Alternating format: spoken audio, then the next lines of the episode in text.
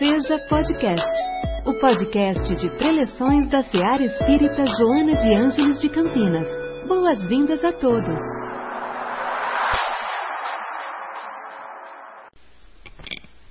Boa noite a todos. Que Jesus, o Mestre, nosso guia e protetor, esteja conosco nesses momentos de aprendizado e reflexão. Hoje, como já dito, dos prazeres da alma do espírito Hamed, ele nos traz o tema de sabedoria. Ele começa o capítulo colocando que o saber implica a facilidade de elaborar ideias simples para explicar coisas aparentemente complexas. É tão comum nós ouvirmos algumas explicações, muitas vezes difíceis de entender, e que algumas pessoas, se dizendo sábias, eruditas, têm a capacidade de complicar ainda mais as coisas. Ao contrário, aqueles que são sábios eles conseguem transmitir para o, o leigo, por assim dizer, de uma maneira muito simples. Isso me lembra, para aqueles já mais velhos, há uns 30 anos atrás, 20 e poucos anos atrás, fez um grande sucesso na televisão uma série intitulada Cosmos onde um astrônomo famosíssimo nos Estados Unidos, Carl Sagan, conseguiu, com uma beleza, com uma sabedoria incrível, colocar para os leigos grandes segredos do cosmos de uma maneira inteligível, de uma maneira que todos que assistiam entendiam uma pequena parcela do funcionamento do universo. Então, aí, com essa explicação dele, com isso, com esse livro que ele escreveu, que se transformou na série, ele mostrou ser um grande sábio. Porque algo tão complexo atingiu índices de popularidade muito grandes. Então, essa é a característica do saber. É, desde a mais remota antiguidade, os grandes pensadores, os grandes filósofos, eles sempre promoveram a discussão, sempre instigaram os homens comuns a buscarem algum conhecimento. E muitos absorveram esse ensinamento, e é muito comum observarmos, desde a, as civilizações mais antigas, o homem buscando saber de onde veio e para onde vai. Essa é a busca incessante da humanidade. E muitas pessoas, nessa busca do conhecimento, adquiriram uma sabedoria muito grande. Vale lembrar que sabedoria não quer dizer profundo conhecimento, não precisa de muito estudo, porque muita gente, pessoas simples, nos passam ensinamentos maravilhosos. E outros cultos, sábios, acabam, como já disse, por complicar aquilo que querem transmitir.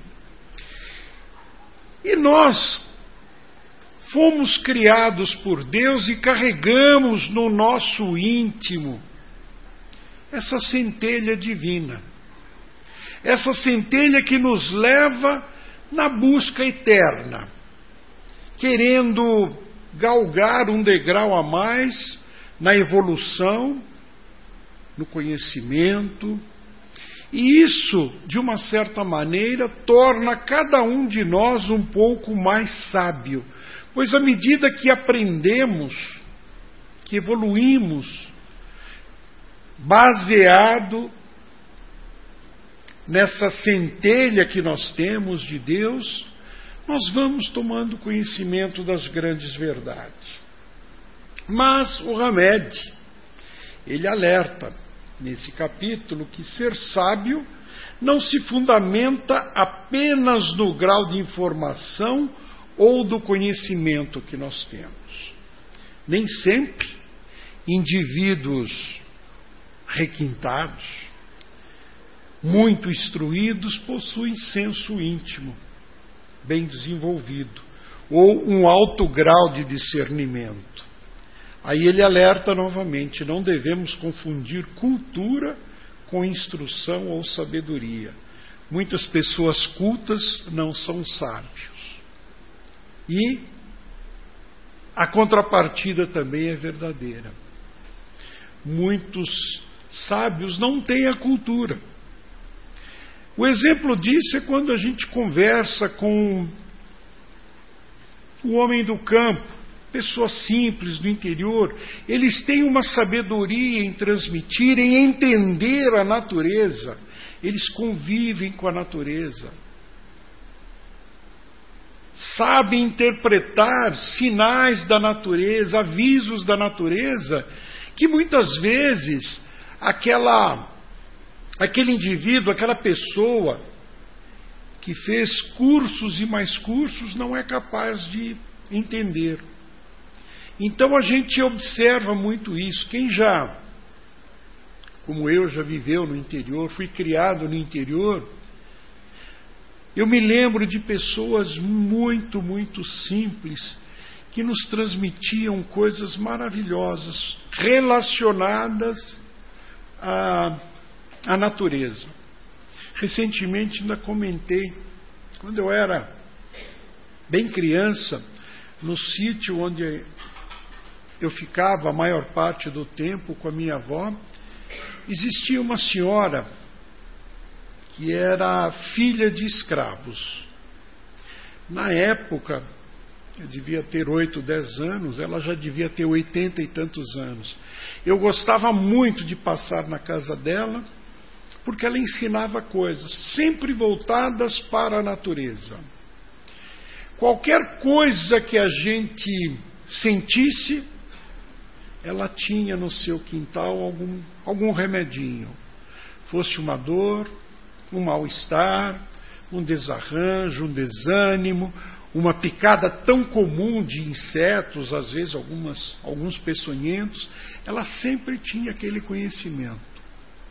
Aí cabe a pergunta: de onde veio esse conhecimento para aquela mulher tão simples, que mal sabia o seu nome, se expressava de uma forma, às vezes até rude, mas foi muito sábia naquilo que legou àqueles que com ela conviveram.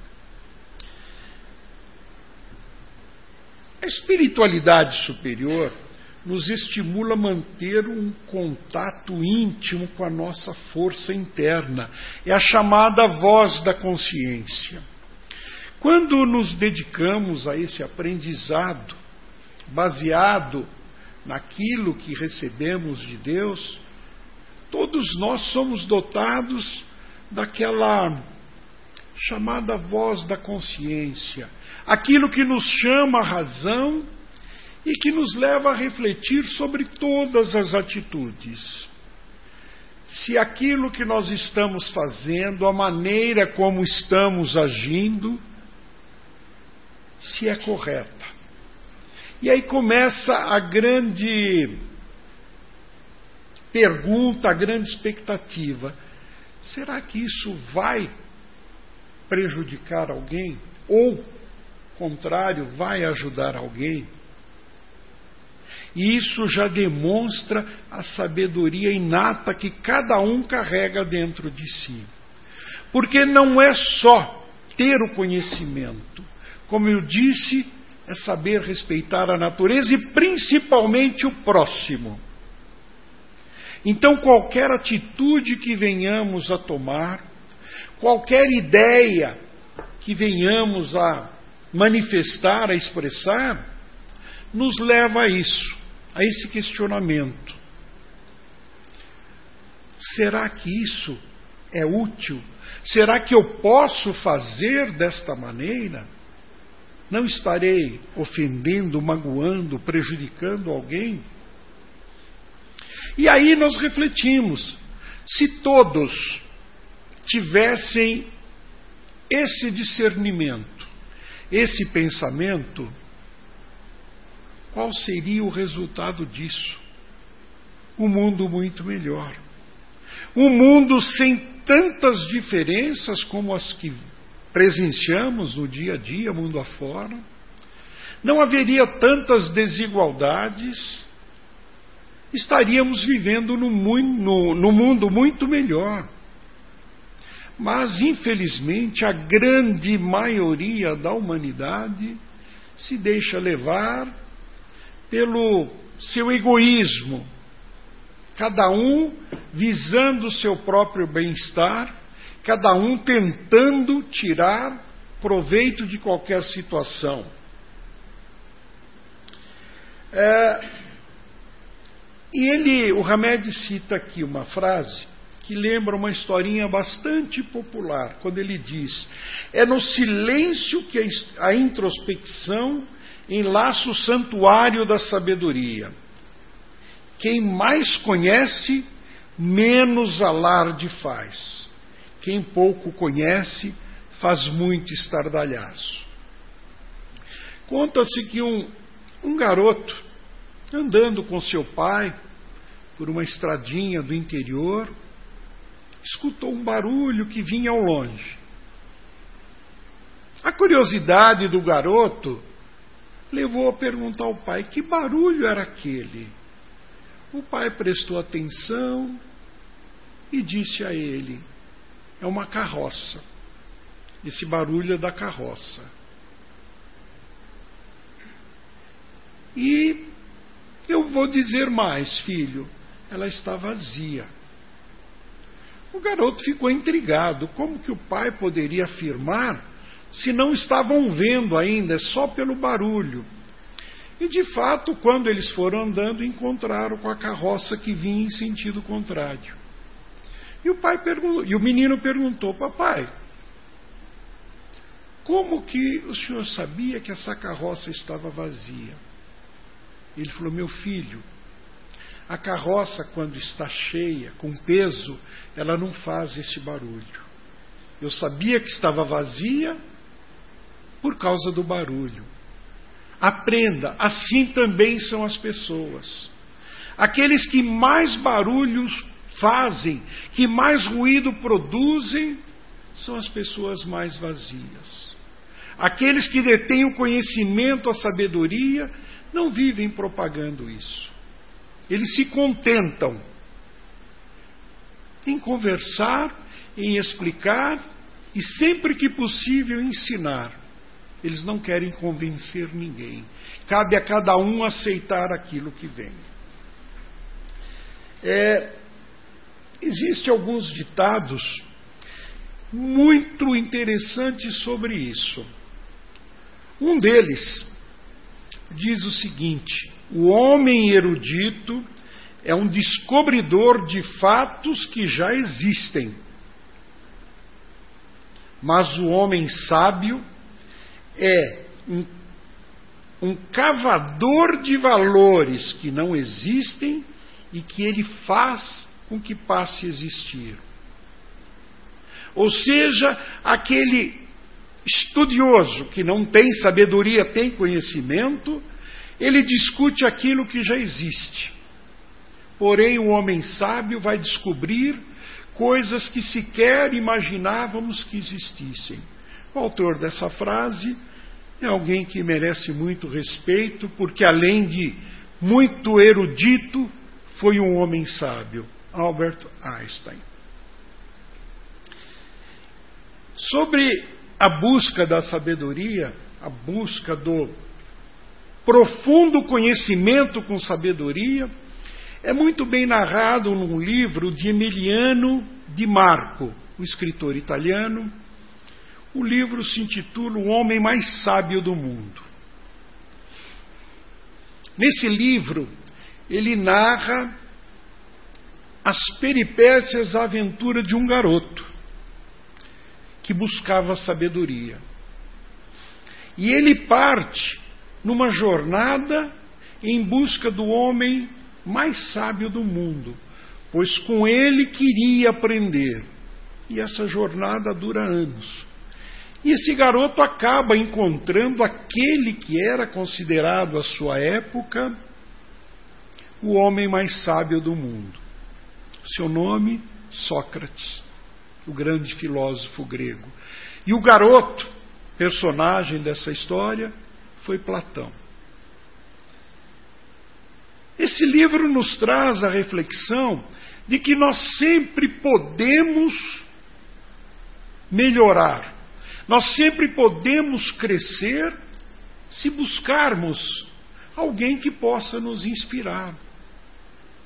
Então, essa história que ele foi buscar com Sócrates, e de fato depois foi discípulo dele, aprendeu e complementou aquilo que Sócrates já propagava. Isso há 2.500 anos atrás. E se nós formos pegar o ensinamento socrático e platônico, muitas coisas coincidem com aquele homem sábio que viveu há dois mil anos atrás, que nasceu na Galiléia, Jesus de Nazaré. Porque Sócrates já dizia que nós devemos se espelhar no próximo, que nós devemos fazer para o próximo algo que nos agradaria se fizessem a nós. Em resumo, é aquilo que Jesus nos legou: fazer o bem ao próximo, amar ao próximo como a si mesmo, seu maior, seu primeiro e maior mandamento. Então a sabedoria, a busca da sabedoria, inclui todos esses caminhos, essa busca de nos espelharmos em alguém. O homem comum, é um dito popular, o homem comum fala, o sábio escuta e o tolo discute. discute. E realmente, aquele que é sábio, ele não precisa convencer, ele não precisa discutir, ele expõe suas ideias. Assim foi o ensinamento do Cristo. Ele expôs a sua ideia, ele mostrou à população de então como seria o futuro para aqueles que o seguissem. Muitos o seguiram, mas muitos o ignoraram e, ainda passado dois mil anos, continuam a ignorar esse, esse ensinamento maravilhoso. Então poucos buscaram se aproximar daquela sabedoria de Jesus. E hoje nós vemos, mundo afora, quantas, quantos desmandos, quantas coisas acontecem movidas por quê? Pela ignorância, pela cobiça, pela ganância do homem. Mas, voltando ao nosso espírito, grande Hamed, ele fala que nós devemos respeitar o fluxo da vida. Observar, como eu já disse de exemplos populares, mas ele disse que nós temos que observar a natureza. A natureza é sábia, pois tanto no micro quanto no macrocosmos as coisas funcionam igualmente seja nesse universo infinito que cada vez mais o homem está conseguindo desvendar graças à tecnologia, ou seja, naquele mundo microscópico que também o homem vai avançando, começa a descobrir uma similidade entre tudo, uma similaridade muito grande entre o que acontece aqui e no universo. Ou seja, é a natureza em andamento. Um exemplo disso, um homem que foi, à sua época, simples, mas de uma sabedoria imensa, que observava tudo da natureza, olhava, respeitava principalmente a natureza, tratava tudo na terra como ser vivo.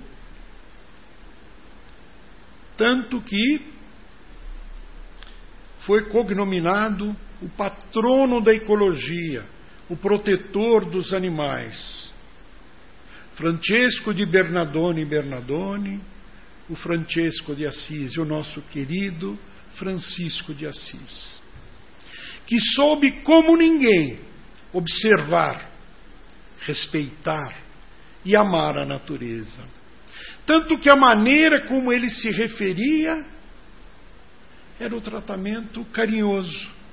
A mãe terra, os animais, ele tratava como irmãos, e na sua biografia nós encontramos relatos maravilhosos de acontecimentos por ele respeitar a natureza. Próximo a Assis, na cidade de Búbio, nas montanhas, na entrada da cidade, numa praça, existe uma estátua em tamanho natural de Francisco, tendo aos seus pés um lobo. Porque narra o seu biógrafo que ele, em peregrinação pelas cidades da Umbria, ele um dia chegou em Búbio.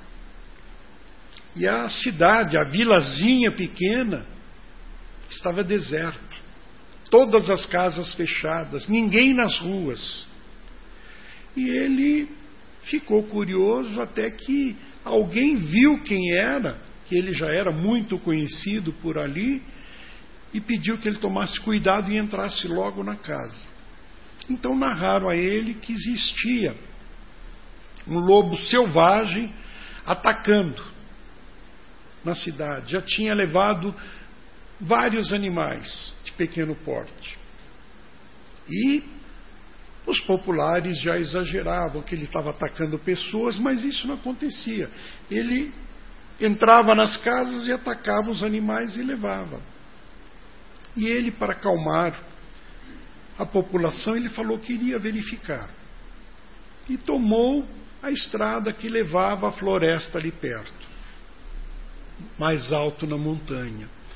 E lá chegando, quando ele adentrou na parte mais escura, ele viu um lobo vindo em direção a ele, em atitude de ataque muito feroz. Ele simplesmente se dirigiu ao lobo e perguntou: Meu irmão, por que atacar os outros? Somos todos irmãos, somos todos filhos de Deus dentro dessa mesma natureza. E narra o biógrafo que o lobo, a partir daquele instante, foi se acalmando, foi deixando aquela atitude de ataque, aproximou-se de Francisco e lambeu-lhe carinhosamente os pés. E em seguida virou em direção contrária e esperou que Francisco seguisse. E ele seguiu. Mais adiante, ele encontrou uma ninhada com quatro, cinco filhotes. Era uma loba que tentava alimentar seus filhotes. Ele, com o seu espírito de fraternidade e respeito à natureza, levou o lobo para a cidade e chamou a população, mostrando que aquilo que ela pegava, aqueles animais de pequeno porte, era para alimentar a sua prole. Narra-se que depois daquela ocasião, Nunca mais se ouviu falar de ataque de lobo. Ele virou um lobo domesticado e morreu no meio da população. Por isso a cidade de Búbio tem aquela estátua com o lobo de Francisco. Então a sabedoria dele em conviver com a natureza, respeitando-a, amando-a, mostrou a sua grande sabedoria e o exemplo que ele deixou. Então, quando buscamos conhecimento, nós vamos estudar, nós vamos ler, nós vamos frequentar academias, universidades, mas quando buscarmos sabedoria, nós vamos adquirir, adquirir mais do que conhecimento. Nós vamos observar ao nosso redor. Observar as pessoas, observar a natureza, observar o mundo que nos rodeia. Assim, nós podemos ter um pouco mais de sabedoria. O, e sobre a pergunta na qual o Hamed se baseou, a pergunta número 6 de O Livro dos Espíritos. Kardec inquiriu aos espíritos superiores se aquele sentimento íntimo que cada um carrega dentro de si, da existência de Deus, poderia ser fruto da educação ou resultado de ideias naturais adquiridas. A resposta dos espíritos foi muito simples. Se fosse dessa maneira, através da educação, como que os povos, chamados de selvagens, teriam esse sentimento? Porque, desde, como eu já disse, desde a remota antiguidade, pessoas têm esse sentimento de algo superior. Narra-se que quando os portugueses aqui desembarcaram em 1500, começaram a explorar o, o grande país que haviam aportado e foram avançando e descobriram que era habitado por selvagens. E alguns desses que vieram com a primeira leva de colonizadores aqui acabaram morrendo por doenças, por atrito com os selvagens que disputavam e defendiam a sua terra, pois aqui eles estavam, o outro era o invasor. E muitos desses que morreram relataram depois que quando se desprenderam da matéria, se viram espíritos vagando, acabaram descobrindo que aqueles ditos selvagens também estavam na mesma situação, só que diferentemente do europeu culto, eles tinham no mundo espiritual altares. Tipo de altares, eles tinham locais onde eles reverenciavam e agradeciam o Criador. Ou seja, o conhecimento de Deus é inato no ser humano. Isso em todos os povos selvagens. Na América do Norte, por exemplo, os índios reverenciavam o grande Criador, queriam proporcionar a eles, depois da morte em combate, os campos verdes, onde havia abundância de caça e pesca. Ou seja, uma maneira muito simples de reverenciar a Deus. E assim outros povos tantos. Eu, às vezes, me torno até repetitivo, porque existe uma frase que eu sempre repito,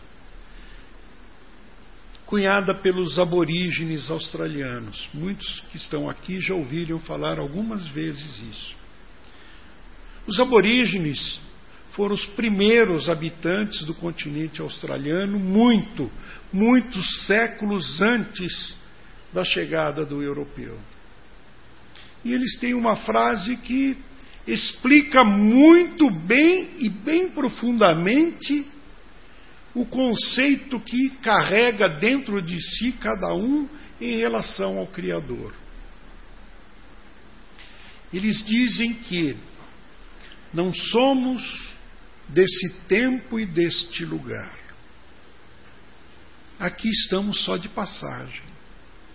Viemos para aprender, para observar e para amar.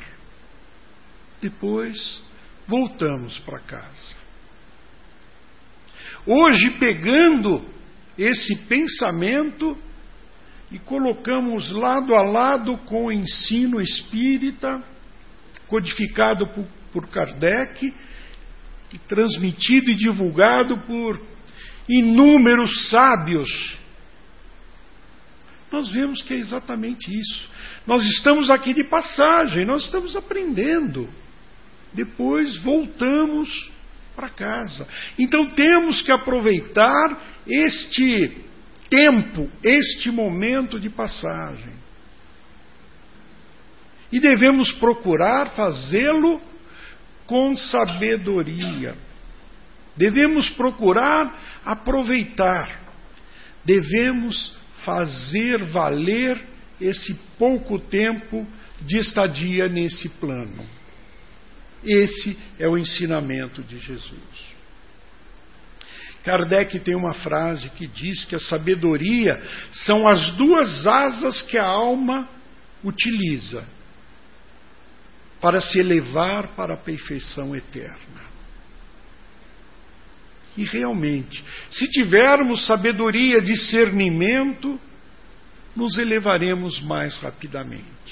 Entenderemos melhor aquilo que nos é reservado. Entenderemos qual é a nossa missão neste plano e neste momento. E o, o Espírito Hamed termina esse capítulo com uma frase que é maravilhosa. Ele diz, definindo o sábio: O sábio é aquele que desenvolveu a capacidade sapiencial de comparar, avaliar e ponderar as ideias com a precisão dos cientistas, com a generosidade dos benfeitores, com a sensibilidade dos poetas, com o bom senso dos filósofos, com a naturalidade das crianças e com o desprendimento daqueles que amam sem condições. Seguindo o ensinamento desse espírito de luz, nós chegamos à conclusão final.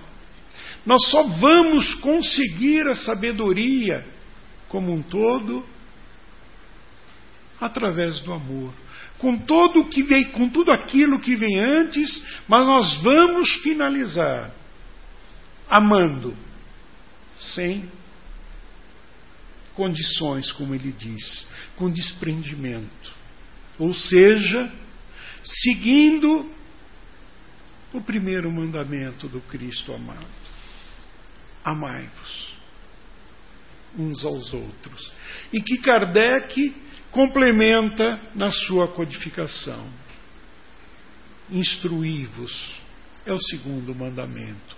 Ou seja, temos que amar e temos que nos instruir, mas nos instruir com sabedoria. Só assim estaremos aptos a nos elevarmos, a nos aproximarmos mais, cada vez mais, daquele que tanto nos amou e que por nós se entregou ao holocausto. Que Ele, o Cristo Jesus, nos ilumine, nos proteja e nos abençoe em todos os dias da nossa vida. Que esses espíritos que aqui estão, envolvendo a todos nós, possam prosseguir nessa missão de nos elevar um pouco mais, para que tornemos, para que nos tornemos melhores e, como consequência, tornaremos melhor o mundo que nos rodeia. Muita paz a todos. Em nossa célula de amor, sua presença é sempre bem-vinda.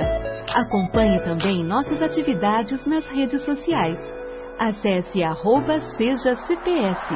Afinal, sua participação faz a SEAR acontecer.